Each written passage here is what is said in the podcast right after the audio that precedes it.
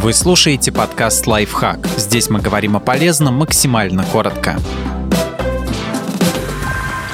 Что такое цистоскопия и как к ней подготовиться? Процедура довольно простая, но иногда могут быть осложнения. Цистоскопия – это процедура, во время которой мочевой пузырь осматривают и лечат изнутри при помощи специальной трубки – цистоскопа. Прибор бывает двух видов. Слегка изогнутый, гибкий и тонкий нужен, чтобы только заглянуть внутрь пузыря. Жесткий или ригидный цистоскоп используют для осмотров, когда у врача есть подозрение, что может понадобиться операция. Такой прибор позволяет сделать ее сразу.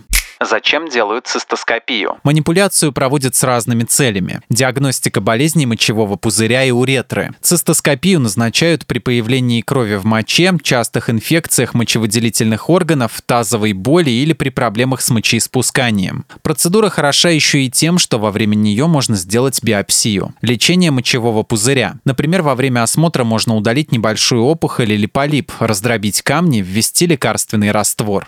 Диагностика увеличения простаты у мужчин. Во время цистоскопии врач может заметить сужение уретры.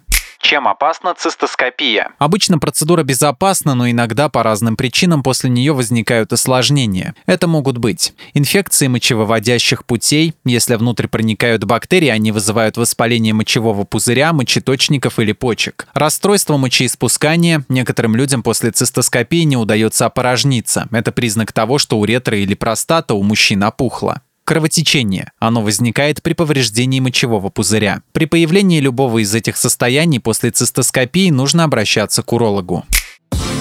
Подписывайтесь на подкаст «Лайфхак» на всех удобных платформах. Ставьте ему лайки и звездочки, оставляйте комментарии. Услышимся!